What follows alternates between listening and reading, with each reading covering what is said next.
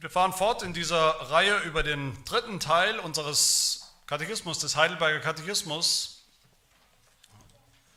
von der Dankbarkeit oder auch von der Heiligung und hören heute auf Sonntag 33.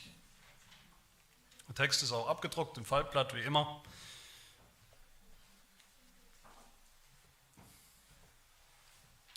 Ich lese die Fragen und Antworten. Frage 88. Aus welchen Teilen besteht die echte Buße oder Bekehrung des Menschen? Antwort aus dem Absterben des Alten und der Auferstehung des neuen Menschen. Was bedeutet das Absterben des alten Menschen? Die Sünde von Herzen bereuen und sie mehr und mehr hassen und vor ihr fliehen. Was bedeutet die Auferstehung des neuen Menschen? Durch Christus herzliche Freude in Gott zu haben und Lust und Liebe nach dem Willen Gottes in allen guten Werken zu leben. Frage 91, was sind gute Werke? Und die Antwort, nur die, die aus wahrem Glauben nach dem Gesetz Gottes ihm zur Ehre geschehen und nicht die, die auf unser Gutdünken oder auf Menschengebote gegründet sind.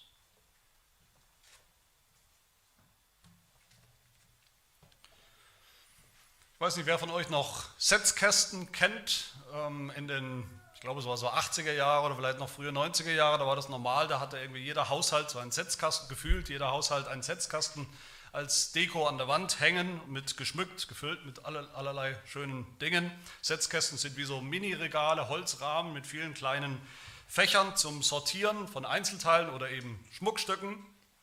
Ursprünglich wurden darin die, die Buchstaben, die Lettern sortiert für Druckereien. So ein Setzkasten gibt eben Überblick von dem, was man hat. Und bei der Arbeit, wenn man so ein Kleinteil in der Hand hat, so einen Metallbuchstaben oder was auch immer, dann wusste man sofort, wenn man fertig war, wo man das wieder einzusortieren hat. Alles hatte seine Ordnung in so einem Setzkasten. Und genauso ist es mit unserem Heidelberger Katechismus. Der Heidelberger ist auch so ein wunderbarer Setzkasten, ein Sortierkasten, wo wir sozusagen die Einzelteile unserer Theologie, unseres Glaubens übersichtlich präsentiert bekommen und auch immer wieder neu einsortieren können. Wer den Heidelberger kennt, wer ihn immer besser kennt, kennenlernt, der wird das so erleben, über kurz oder lang. Jede wichtige theologische Frage, jede Lehre, jeder Bibeltext, den wir selbst lesen oder den wir hören in einer Predigt vielleicht auch, alles findet dann immer wieder seinen Platz sein Fach sozusagen in diesem Rahmen oder Kasten. Alles findet seine Ordnung in diesen 52 Sonntagen und in den entsprechenden Fragen, wie in kleinen Fächern. Bekommen wir eine Übersicht über die Bibel, über biblische Lehre, die man eben niemals bekommt, in 100 Jahren nicht bekommt, wenn man sein ganzes Leben als Christ sozusagen immer nur irgendwelche biblischen Kleinteile hat, die man irgendwo chaotisch eben auf dem Tisch rumfahren lässt.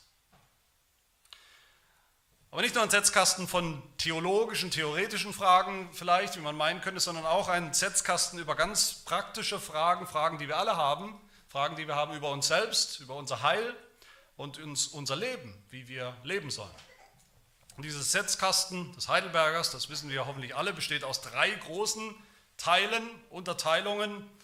Im ersten von unserer Sünde, dem zweiten von unserer Erlösung, die Rettung und der dritte Teil dann vom christlichen Leben, im ganzen christlichen Leben.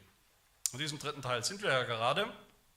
Und da sind uns für den dritten Bereich, dritten Teil schon ganz verschiedene Begriffe begegnet, die aber letztlich alle irgendwo dasselbe bedeuten und meinen. Das christliche Leben, sage ich immer wieder, ist da gemeint in diesem dritten Teil. Auch Heiligung, Gehorsam, Gesetz, die zehn Gebote, die ja, wie wir ab nächster Woche sehen werden, auch alle ihre, ihre eigenen Fächer haben und bekommen in diesem Setzkasten. Gute Werke, Dankbarkeit und dann wird es auch noch um das Gebet gehen als wichtigster Ausdruck dieser Dankbarkeit vor Gott. Auch dafür gibt es dann einige Fächer für das Gebet.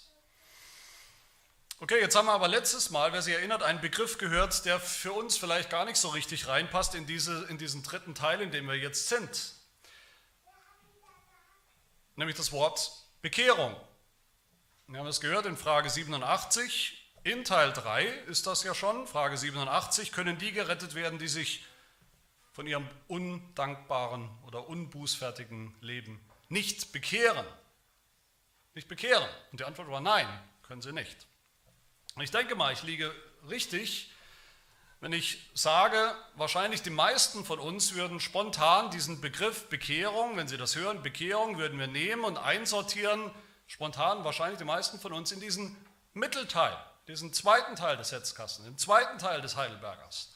Bekehrung würden wir sagen, spontan viele von uns, da geht es um das Heil, da geht es um die Erlösung, die Rettung ein für alle Mal, um den Anfang des Glaubens. Bekehrung ist einmalig, Bekehrung ist eben dieser Übergang vom Nichtglauben, vom Ungläubigsein zum Gläubigsein. Ist das nicht falsch, dass der Heidelberger hier von Bekehrung spricht? Im dritten Teil. Von der Heiligung vom christlichen Leben. Nein, das ist nicht. Das ist mein erster Punkt. Was ist eigentlich Bekehrung? Frage 88. Und liebe Gemeinde, ich denke, dass wir so denken, viele von uns vielleicht, dass wir Bekehrung, wenn wir das hören, instinktiv einsortieren wollen, diesen mittleren Teil von unserem Setzkasten, von der einmaligen Sache, von der einmaligen Erlösung. Das haben wir weniger aus der Bibel als vielleicht von unserer eigenen Prägung. Der Begriff Bekehrung, der ist zu einem großen Teil, sehr stark, vielleicht auch bei uns, gekidnappt worden von evangelikalen Christen. Wird reduziert oft auf ein Bekehrungserlebnis. Auf einen Moment, einen bestimmten Tag, einen bestimmten Augenblick, wo eben ein Mensch zum Glauben findet, sich bekehrt, einmalig, und dann ist es erledigt. Wiedergeboren, einmalig. Und natürlich ist da was Wahres dran. Natürlich wissen wir, oder hoffentlich wissen wir, niemand wird gläubig geboren. Kein Mensch wird gläubig geboren. Natürlich gibt es einen Moment, natürlich muss es einen Moment geben, wo wir alle als Menschen anfangen zu glauben selbst anfangen zu glauben. Aber ob wir das so als Moment erleben, ob wir das so als diesen Augenblick erleben, ist eine ganz andere Frage. Besonders für die Kinder unserer Gemeinde, unsere Kinder, für alle in der Gemeinde, die in der Gemeinde so aufwachsen, die im Glauben aufwachsen, ist es eben nicht unbedingt so, dass sie einen Tag kennen oder eine Stunde, einen Augenblick kennen oder kennen müssen, wo sie sich einmal bekehrt haben.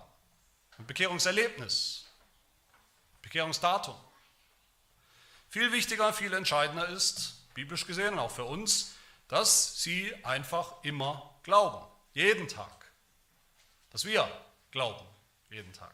Natürlich gibt es einen Anfang des Glaubens und von dem Augenblick an, wo wir anfangen zu glauben, wann auch immer das war, ob wir das wissen oder nicht, von diesem Anfang an haben wir Vergebung bei Gott. Sind wir angenommen bei Gott? Haben wir ewiges Leben? Das nennen wir auch die Rechtfertigung. Die Rechtfertigung, die ist ja wirklich einmalig. Die gilt unser ganzes Leben. Rechtfertigung ist kein Prozess, der irgendwie angefangen hat, aber noch unsicher ist, noch nie so richtig fertig ist, nie so richtig ans Ziel gekommen ist, der irgendwo unsicher ist, wie es ausgeht. Und natürlich dürfen wir und können wir und müssen wir Bekehrung auch da einsortieren, eben in diesem zweiten Teil des Heidelbergers beim Heil, das wir ein für alle Mal empfangen. Beim Anfang des Glaubens, wenn wir uns eben bekehrt haben. Einmal, definitiv. Die Bibel sagt auch solche Dinge. Die Bibel sagt auch, wer glaubt, wer anfängt zu glauben, der ist dann schon gestorben als Sünder. Der Sünder, der alte Mensch, ist dann schon gestorben mit Jesus Christus. Wer glaubt, ist nicht mehr der Alte, nicht mehr der alte Adam, der alte Mensch. Wer anfängt zu glauben, der ist auch schon auferstanden. Der ist schon ein neuer Mensch. Der ist nicht mehr in Adam, dem Alten, der ist in Christus. Der ist das schon. Römer 6 zum Beispiel. Wir wissen ja, schreibt Paulus, dass unser alter Mensch mitgekreuzigt worden ist mit Jesus am Kreuz. Oder Epheser 4 sagt Paulus zu uns, dass ihr, was den früheren Wandel betrifft, den alten Menschen schon abgelegt habt. Ein für alle Mal. All das ist richtig, all das ist ganz wichtig, all das ist grundlegend und das finden wir alles in unserem dem zweiten Teil, in unserem Setzkasten vom Heidelberger Katechismus. Aber in der Bibel ist dann Bekehrung ein viel, viel breiterer und umfassenderer Begriff, als wir vielleicht bisher dachten oder gewohnt sind zu denken. Und das ist sehr wichtig für uns. Es ist unglaublich wichtig für uns, wie wir unser Leben als Christen verstehen, wie wir den Alltag als Christen verstehen und leben, was wir täglich tun sollen und dürfen. Dass Bekehrung mehr ist als einmalig, als nur ein Moment, das sehen wir schon daran wie in der Bibel selbst. Bekehrung und Buße immer wieder an vielen Stellen als Synonyme gebraucht werden. Gleichbedeutend. Bekehrung und Buße. Wie das der Heidelberger ja auch tut, hier in Frage 88, worin besteht Buße oder Bekehrung? Buße ist Bekehrung, Bekehrung ist Buße. Das ist biblischer Sprachgebrauch. Ich denke, wir wissen alle Martin Luther. Martin Luther verbinden wir alle mit den 95 Thesen, die er angeschlagen hat. Ob er es persönlich gemacht hat oder nicht, ist noch eine Sache der Forschung, aber wir verbinden ihn damit, mit den 95 Thesen, die er äh, geschrieben hat. Und wir wissen hoffentlich, dass er gerade, hoffentlich wissen wir was auch über den Inhalt dieser Thesen. In der allerersten These von diesen 95 sagt Martin Luther, als unser Herr und Meister Jesus Christus sagte, tut Buße, denn das Himmelreich ist nahe herbeigekommen, wollte er, wollte Christus, dass das ganze Leben der Glaubenden Buße sei. Das ganze Leben der Glaubenden. Eine Buße. Und in der vierten These schreibt er, daher bleibt wahre innere Buße, nämlich bis zum Eintritt in das Himmelreich. Bleibt unser Leben Buße. Und so finden wir das auch in der Bibel. Schon im Alten Testament ist diese Aufforderung, das überrascht uns vielleicht, wenn wir das mal studieren und lesen. Im Alten Testament ist die Aufforderung, umzukehren oder Buße zu tun, sich zu bekehren, Gerade nicht nur, wie wir manchmal denken, gerade nicht nur eine Aufforderung an die, die bisher eben gar nicht geglaubt haben, sondern auch und gerade eine Aufforderung für die Gläubigen oder für das Volk Gottes. Für immer. Immer wieder. Oder im Neuen Testament ist es genauso. Jesus Christus selbst sagt, Markus 1, Vers 15, tut Buße, bekehrt euch und glaubt an das Evangelium. Beides fängt an Irgendwann Buße und Glaube an das Evangelium. Aber beides geht ja unser ganzes Leben lang weiter. Wir glauben ja nicht nur einmal am 23.05.1978. Wir glauben, wir müssen und dürfen glauben unser ganzes Leben lang. Und wir glauben, dass wir auch Buße oder wir wissen, dass wir auch Buße tun müssen und dürfen. Unser ganzes Leben lang. Unser ganzes Leben lang umkehren von der Sünde. Das ganze Leben der Heiligung der ganze Prozess ist Bekehrung. Die Abkehr von der Sünde und die, die Hinkehr zum Gehorsam, zur Heiligung, zu guten Werken. Ein lebenslanger Prozess ist das. Deshalb gehört Bekehrung eben auch ganz eindeutig und völlig richtig, biblisch richtig, in diesen dritten Teil in unser christliches Leben, in das tägliche Leben der Gläubigen. Und diese Bekehrung, die wir täglich praktizieren sollen, wie das aussieht, da hilft uns der Katechismus dann weiter. Die besteht aus zwei Teilen, die besteht aus zwei gleich wichtigen Teilen, nämlich aus Absterben und aus Auferstehen. Das soll etwas sterben und das soll etwas auferstehen. Bekehrung ist immer eine, eine doppelte Bewegung, immer eine doppelte Bewegung. Eine, eine Abkehr von etwas, eine, eine Abkehr von etwas Altem und eine Hinkehr zu etwas anderem, zu etwas Neuem. Bekehrung ist immer von etwas weg, von etwas Schlechtem weg und hin zu etwas Gutem. Beides gehört dazu. Wie es Paulus sagt, zum Beispiel, viele Beispiele, aber zu einem, als einem, ein Beispiel 1. Thessalonicher 1, Vers 9, wo er sagt, dass ihr euch, die Gläubigen, von den Götzen zu Gott bekehrt habt, um dem lebendigen und wahren Gott zu dienen. Von etwas weg und zu etwas hin. Und diese doppelte Bewegung, Abkehr, Hinkehr, die werden wir dann, so Gott will, ab nächster Woche ja im Detail durchdenken, durchbuchstabieren, durchexerzieren bei jedem einzelnen der zehn Gebote. Genau dieses, diese doppelte Bewegung, bei jedem einzelnen der zehn Gebote. Was fordert das erste Gebot? Was fordert das zweite, das dritte, das vierte Gebot? Wovon sollen wir uns abkehren? Was ist verboten? Was ist falsch? Was ist das Schlechte, von dem wir uns abkehren? Aber, aber niemals ohne auch das andere. Wie, wozu sollen wir uns hinkehren? Wie kehren wir uns zu Gott, zu den guten Werken der Heiligung? Und das ist, ich hoffe, das ist euch klar, das ist so wichtig und auch so praktisch für uns. Wir, wir dürfen in unserem Leben, wir dürfen die Dynamik, die Kraft der Sünde, die wir noch tun, die noch in unserem Leben ist, dürfen wir nicht unterschätzen. Wir unterschätzen sie aber oft. Vielleicht kennt ihr das selber.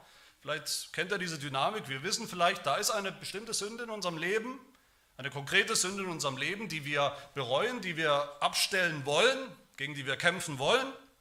Und wir kehren uns ab wir kehren uns ab von dieser Sünde. Vielleicht funktioniert das auch für eine Weile, 14 Tage, vier Wochen oder drei Tage, wie auch immer.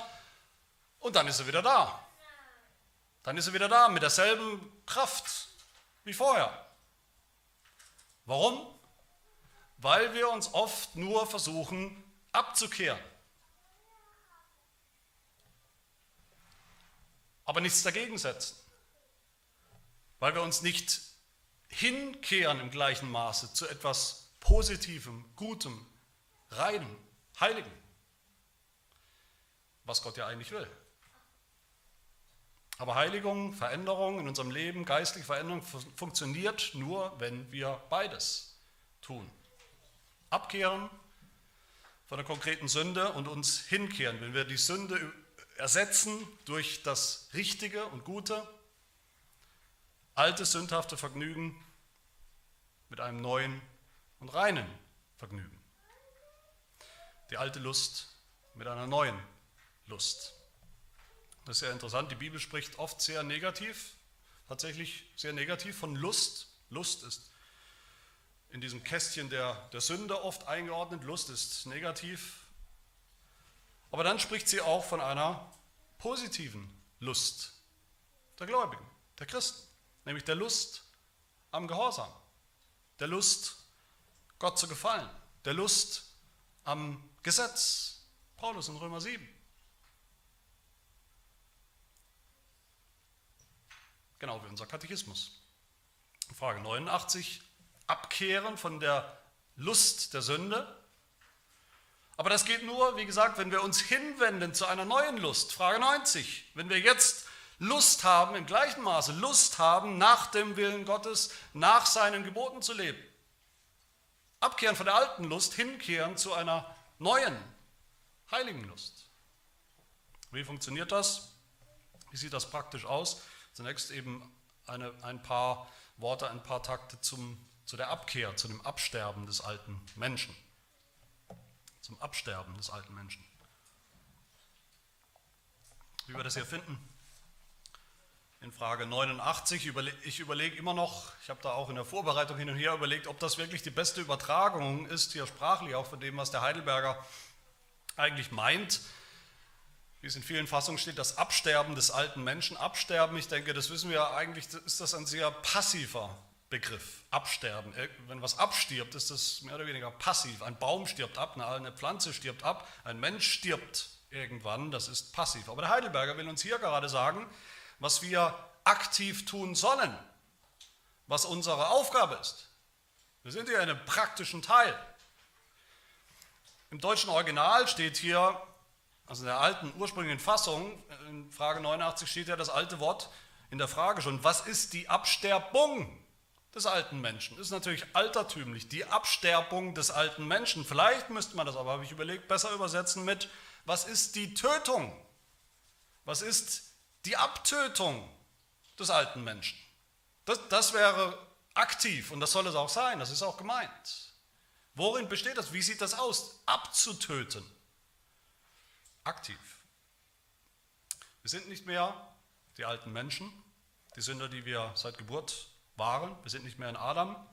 Durch das Evangelium, Teil 2, sind wir schon neue Geschöpfe, neue Kreaturen. Aber trotzdem gibt es noch diese Restbestände der Sünde bei uns allen. In uns allen. Paulus nennt das den Leib des Todes, das Fleisch, was noch in uns ist, in dem wir noch stecken, die Sünde, die noch in uns wohnt, all das ist noch da. Und weil das so ist, was wir alle aus eigener Erfahrung kennen, was sollen wir dann tun? Der Katechismus hilft uns hier, denke ich, sehr praktisch in Frage 89, wie diese Abkehr aussieht, in drei praktischen Schritten. Er sagt, die Sünde von Herzen bereuen, der erste Schritt, sie mehr und mehr hassen und vor ihr fliehen. Die Sünde von Herzen bereuen, damit fängt es an, das ist, man könnte sagen, das ist eine Herzenssache, eine Herzenseinstellung. Man könnte sagen, die Umkehr, diese Abkehr fängt an in unserem Herzen zuerst, dass wir begreifen, wie schlimm überhaupt die Sünde wirklich ist, dass wir uns zu Herzen nehmen, was jede einzelne unserer Sünden verdient hat, dass Jesus Christus für jede einzelne unserer Sünden am Kreuz gelitten hat und gestorben ist, dass uns das, dass das bei uns ankommt, dass uns das bewusst ist, dass uns das leid tut. Das ist der erste Schritt. Die Erkenntnis, wie schlimm unsere Sünde wirklich ist. Gerade die Sünde, die wir als Gläubige, als Kinder Gottes noch tun. Der zweite Schritt, dass wir sie hassen.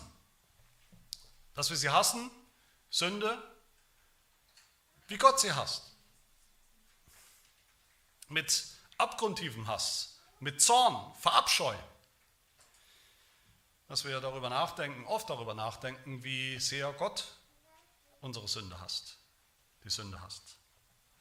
Der Mensch, wir alle tun im Großen und Ganzen das, was wir am meisten lieben. Das ist meistens, im Grunde ist das unser Lebensprinzip.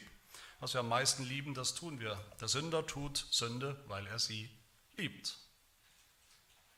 Nicht, weil ihn jemand gezwungen hat dazu.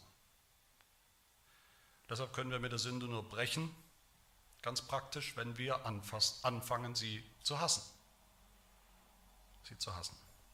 Der dritte Schritt der Abkehr von der Sünde, vor ihr fliehen, sagt der Katechismus. Und ich denke,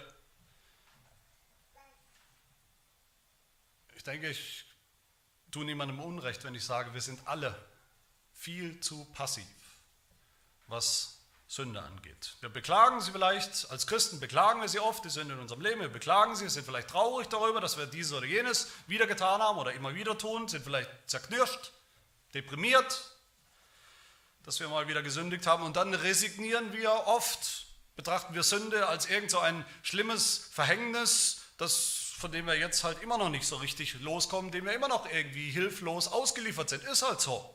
Wie oft habe ich das schon gehört? Wie oft habe ich in der Seelsorge das schon gehört, als Menschen sagen, ich kann doch nicht einfach aufhören damit, mit dieser Sünde. Doch. Vielleicht nicht einfach, aber wir können und müssen. Die Bibel ist voll von Befehlen, von Imperativen, von dem Befehl aufzuhören. Dafür gibt es eben auch ein Kästchen in unserem Setzkasten, den wir oft, das wir oft ignorieren. Flieht vor der Sünde, rennt weg vor ihr, sagt die Bibel. 1. Korinther 6, flieht die Unzucht. 1. Korinther 10, flieht vor dem Götzendienst. 1. Timotheus 6, fliehe diese Dinge, fliehe die jugendlichen Lüste, flieht, flieht, flieht. Wir sollen die Beine in die Hand nehmen und fliehen. Vor der Sünde selbst natürlich, da wo sie lauert, da wo sie ist, aber auch schon vor den Auslösern für diese konkrete Sünde, die uns dazu führen können. Ein Beispiel dazu, um es konkret zu machen, aus dem siebten Gebot, du sollst nicht Ehe brechen. Dazu sagt der Heidelberger in Frage 109, Gott verbietet, was wir hoffentlich alle wissen, der erste Teil, verbietet darin alle unreinen Handlungen, Gesten, Worte, Gedanken, Lüste und alles, was den Menschen dazu reizen kann. Die Sünde, ja, der Ehebruch, das ist uns klar, das wird verboten in diesem Gebot. Aber auch schon das ganze Vorgeplänkel, schon die schmutzigen Gedanken, schon die Einsamkeit, die Langeweile, in der wir unreinen Gedanken Raum geben. Erstmal nur in unserem Kopf und Denken. Damit fängt es an. Und da sollen wir schon fliehen. Tötet den alten Menschen, befiehlt uns Gott in seinem Wort. Töten ist eine Ultima Ratio. Töten ist das äußerste Mittel. Töten ist krass. Töten ist ein, ein, ein radikales Durchgreifen. Nichts Halbherziges. Töten ist nicht halbherzig. Töten ist ein kurzer Prozess. Töten ist ohne Gnade, ohne Barmherzigkeit, ohne Geduld. Das heißt, den alten Sünder, seinen Mustern auszuräuchern, auszurotten, aktiv. Kolosser 3, Vers 5 schreibt Paulus, tötet eure Glieder, die noch auf Erden sind, was noch irdisch und sündhaft und alt ist, die sündhaften Taten, Vers 8, legt ab, legt das alles ab, schaltet es aus, dreht den Hahn zu. Und die Kraft dazu, meine Lieben, die Kraft, das Schwere oder menschlich schier Unmögliche zu tun, das, was wir eindeutig als falsch erkannt haben, als Sünde, an dem wir aber noch so hängen innerlich, oft, das zu bereuen, das zu hassen, das zu lassen, das zu fliehen. Und ich weiß, dass es manche von euch tun, immer wieder neu, immer wieder versuchen. Die Kraft daher dazu kommt daher, dass wir wissen, dass der alte Mensch, der alte Sünder schon tot ist getötet am Kreuz im Evangelium, Teil 2. Wie wir das übrigens in der Taufe so deutlich sehen, dass das stimmt. Die Taufe ist ein Bild davon, dass der alte Mensch oder wie der alte Mensch, der alte Adam, der Sünder, was wurde? Ersäuft wurde. Vergangenheit. Ersäuft im Wasser. So ein tolles und hilfreiches Bild, praktisches Bild auch für unser christliches Leben ist die Taufe, dass Luther, Martin Luther, derselbe Luther, mal gesagt hat, am besten wäre es, jeder Christ würde jeden Tag getauft werden. Als Erinnerung, dass der alte Mensch eben noch täglich aktiv unter Wasser gehalten, ersäuft werden muss. Und Luther sagt dann, der alte Adam in uns soll ersäuft werden, nimm dich aber in Acht, das Aas kann schwimmen. Das Aas kann schwimmen. Deshalb täglich töten. Die Abkehr von der Sünde ist eine tägliche Aufgabe. Warum? Weil wir leider täglich sündigen.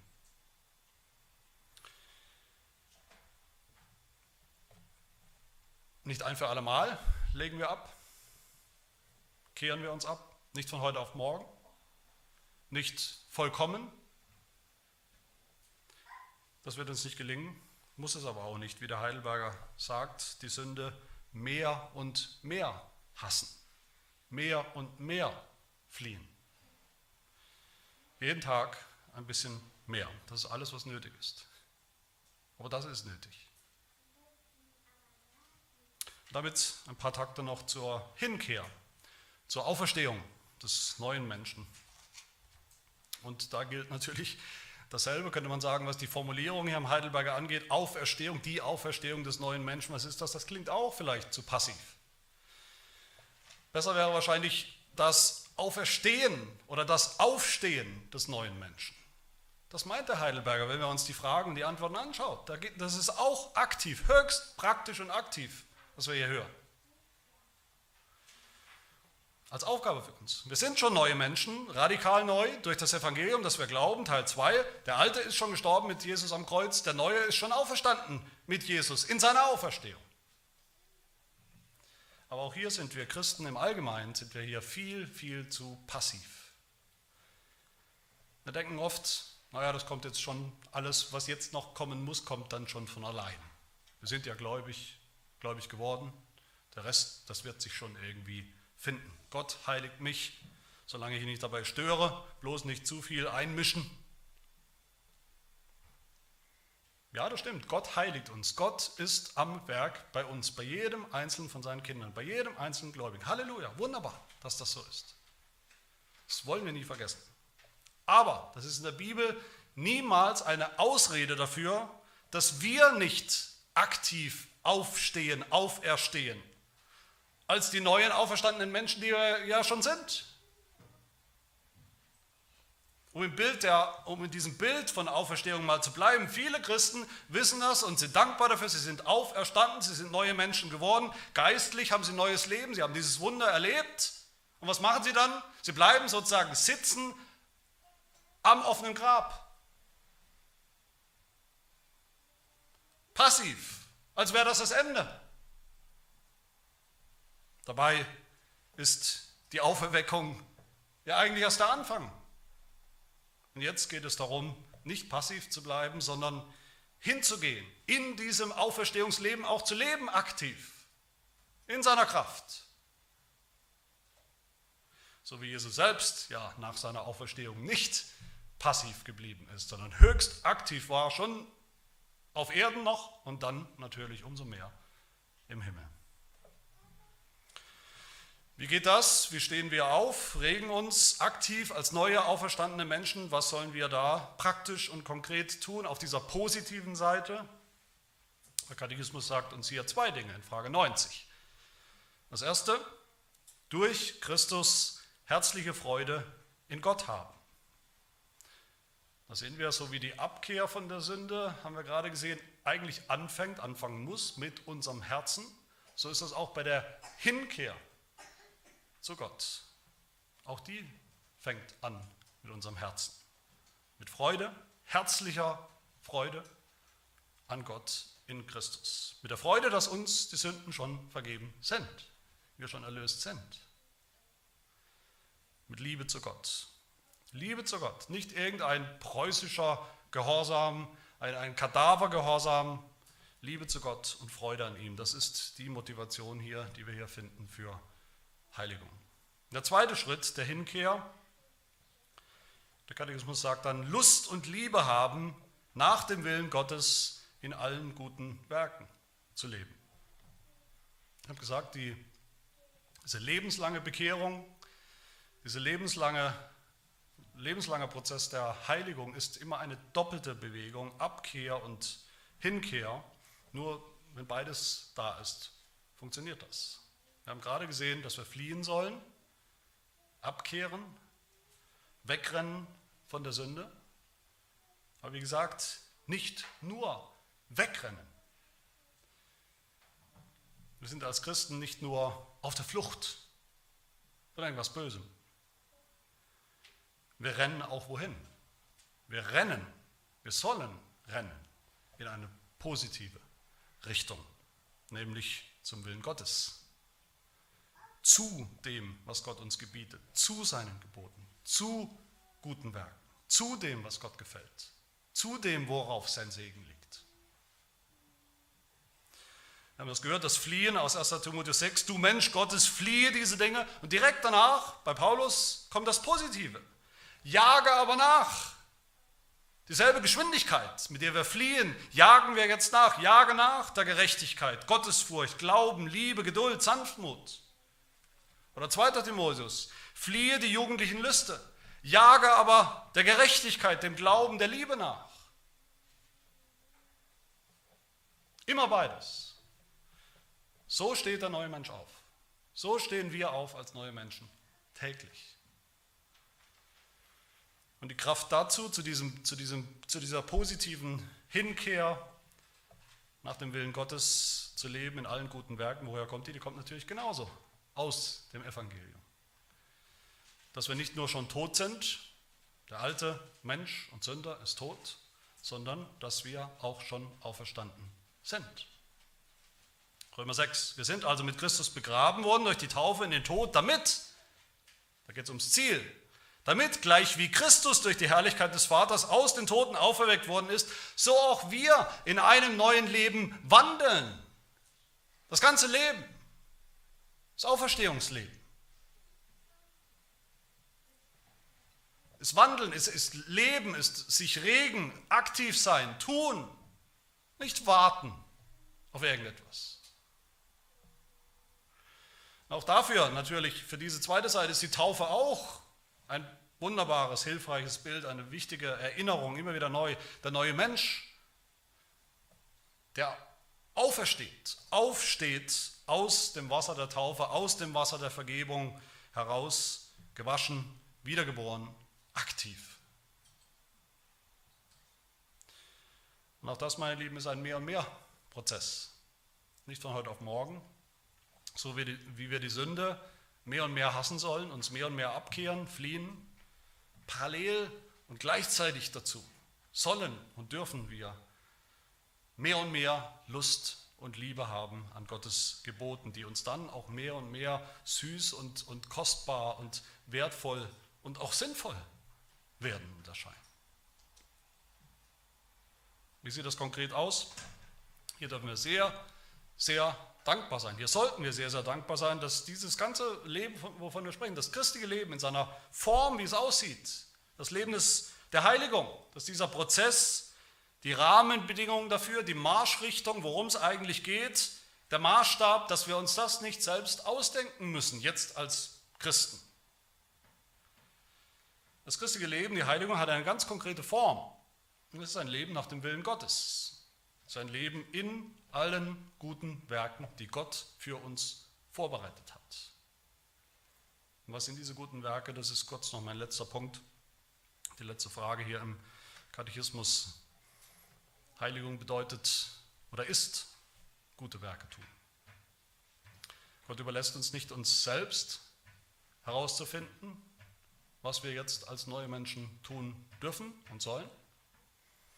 Er sagt uns, was gute, Worte, gute Werke sind in seinem Wort. Frage 91 fasst das zusammen für uns. Was sind gute Werke? Und die Antwort sehen wir es einmal, einmal positiv, was sind gute Werke, und einmal negativ, was sind sie nicht.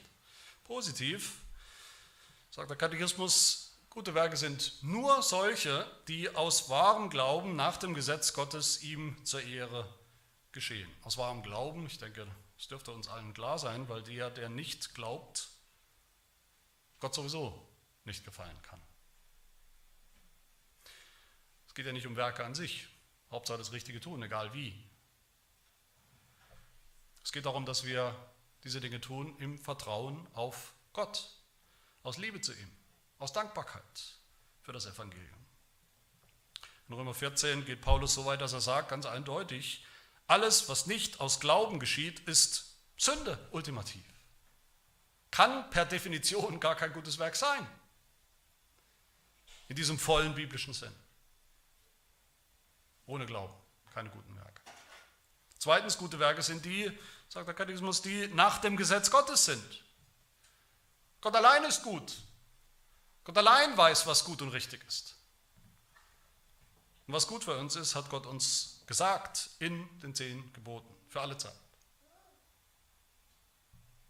Wir brauchen das Rad des christlichen Lebens, das Rad der Heilung brauchen wir Gott sei Dank nicht dauernd neu zu erfinden. Die zehn Gebote. Die zehn Gebote. So schwer und so einfach das gleichzeitig ist. Das ist die Form unserer guten Werke, die Gott vorbereitet hat. So sehen sie aus, im Einklang mit diesen Geboten. Das sind schon mal zehn Kästchen in unserem Setzkasten, in diesem Bereich der Heiligung. Wir werden ja dazu kommen. Und drittens, gute Werke sind auch positiv nur die, die ihm, die Gott zur Ehre geschehen. Alles, was wir tun als Christen, damit wir geehrt werden, damit wir gut dastehen, vor Gott möglicherweise oder vor anderen Menschen, damit wir uns einen Namen machen, damit wir uns was einbilden können darauf, damit wir denken können, wir hätten jetzt diese geniale Idee gehabt, das zu tun, dieses gute Werk zu tun, oder wir hätten die Kraft dazu, damit wir uns rühmen können, wie toll wir sind. All das sind mit Sicherheit keine guten Werke. Gottes Werk, gute Werke sind deshalb gut und sind nur deshalb gut, weil sie Gott Ehre machen am Ende. Er hat sie sich ausgedacht, er weiß, was gut ist, er gibt uns auch die Kraft, darin zu wandeln und er will auch den Dank und den Ruhm dafür. Und mit Recht. Aber dann sagt der Katechismus noch, wie gesagt, negativ. Was sind denn keine guten Werke?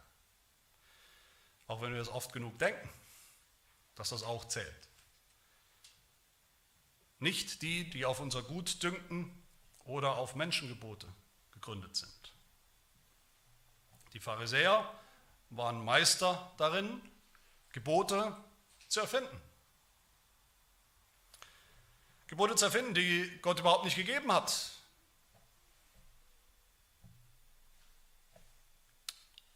Und dann waren sie Meister darin, diese erfundenen Gebote nicht mal selbst zu halten. Meister der Gesetzlichkeit. Gesetzlichkeit ist, wenn wir mehr Gebote haben als zehn. Menschengemachte Gebote, die wir uns auferlegen, die wir anderen auferlegen. Ich denke, wir kennen sicherlich alle, ich weiß, wir kennen alle genügend Beispiele genau für das, dass ich sie gar nicht aufzählen muss hier. Aber oft genug ist, ist es so, dass wir selbst die besten Pharisäer sind. Oft sind wir selbst die allerbesten darin, Dinge als gut, als gute Werke zu definieren, die Gott überhaupt nicht gefordert hat. Aber umgekehrt, die zu ignorieren, die er uns gegeben hat. Und was Jesus zu den Pharisäern gesagt hat, das gilt dann auch vielleicht oder sicher für uns, allen, die das so tun. Matthäus 15, vergeblich aber verehren sie mich, weil sie Lehren vortragen, die Menschengebote sind. So fromm wir uns dabei fühlen mögen. Vergeblich, sagt Jesus. Heiligung ist gute Werke tun. Gute Werke definiert Gott in den zehn Geboten. Das ist praktisch, das ist sehr konkret. Die sind sehr konkret. Das ist auch unglaublich befreiend, diese zehn Gebote zu haben. Befreiend von dem Druck der Gesetzlichkeit, von menschlichen Geboten. Das führt uns auch, sogar führt uns das in die christliche Freiheit. In die Freiheit, wo Gott nicht vorschreibt. Das gehört auch zur Heiligung christliche Freiheit richtig zu verstehen.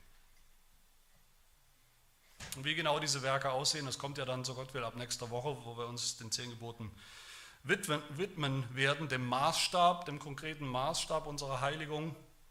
Praktischer geht es wahrscheinlich kaum. Ich hoffe, ihr seid gespannt wie ein Flitzebogen, so wie ich, auf diese zehn Gebote. Vor allem hoffe ich, dass wir alle jetzt auch schon sehen, dass wir alle jetzt schon spüren, wie, wie befreiend Heiligung, richtig verstanden, wie befreiend das ist, wie wohltuend, Heiligung richtig einsortieren zu können in einem Setzkasten des christlichen Lebens, eben hier drüben die Rechtfertigung einmalig, wunderbar, die Grundlage, das Evangelium, aber dann hier drüben die Heiligung, wo wir aktiv sind und tun und schaffen und machen, ohne Angst zu haben, dass wir uns irgendwie wieder einmischen in die Rechtfertigung und alles wieder schief wird.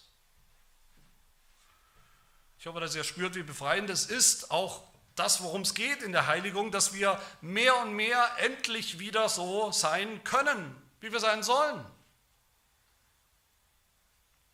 Endlich immer mehr befreit werden von den Mustern der Sünde. Befreit werden vom Perfektionsdruck, Perfektionsstreben und befreit werden zur Freude, zur Lust an Gott, zur Lust an dem, was ihm gefällt, zur Lust am Gehorsam. Befreit werden gute Werke zu tun, wie sie ja zu uns passen als Kinder Gottes, als Christen, im Ebenbild Christi, wie sie Gott wirklich gefallen und Ehre machen. Amen. Wir beten. Herr unser gnädiger, guter Gott, wir danken dir für das Evangelium, die Erlösung von uns Sündern in deinem Sohn Jesus Christus, die Vergebung unserer Sünden durch sein Kreuz, sein Leiden, sein Sterben und das Geschenk von seiner perfekten Gerechtigkeit. Wir danken dir, dass du die Macht der Sünde über uns, die Sklaverei, sündigen zu müssen, gebrochen hast. Wir danken dir aber auch, dass du jetzt am Werk bist, Tag für Tag, mehr und mehr die Gegenwart, die Restbestände, die Versuchung, die Lust der Sünde in unserem Leben zu töten. Hilf, dass das auch unsere Motivation ist, jeden Tag aufs Neue, unsere Kraftquelle, dass wir auch hingehen, aufstehen, ein neues, heiliges Leben leben, das Auferstehungsleben, dass wir auch Tag für Tag mehr und mehr die Sünde töten, alles, was noch alt und gefallen und verkehrt ist, und uns mehr und mehr in deinen Dienst stellen, den Dienst der Gerechtigkeit, zu deiner Ehre und zum Wohl unseres Nächsten. Das bitten wir in Jesu Namen. Amen.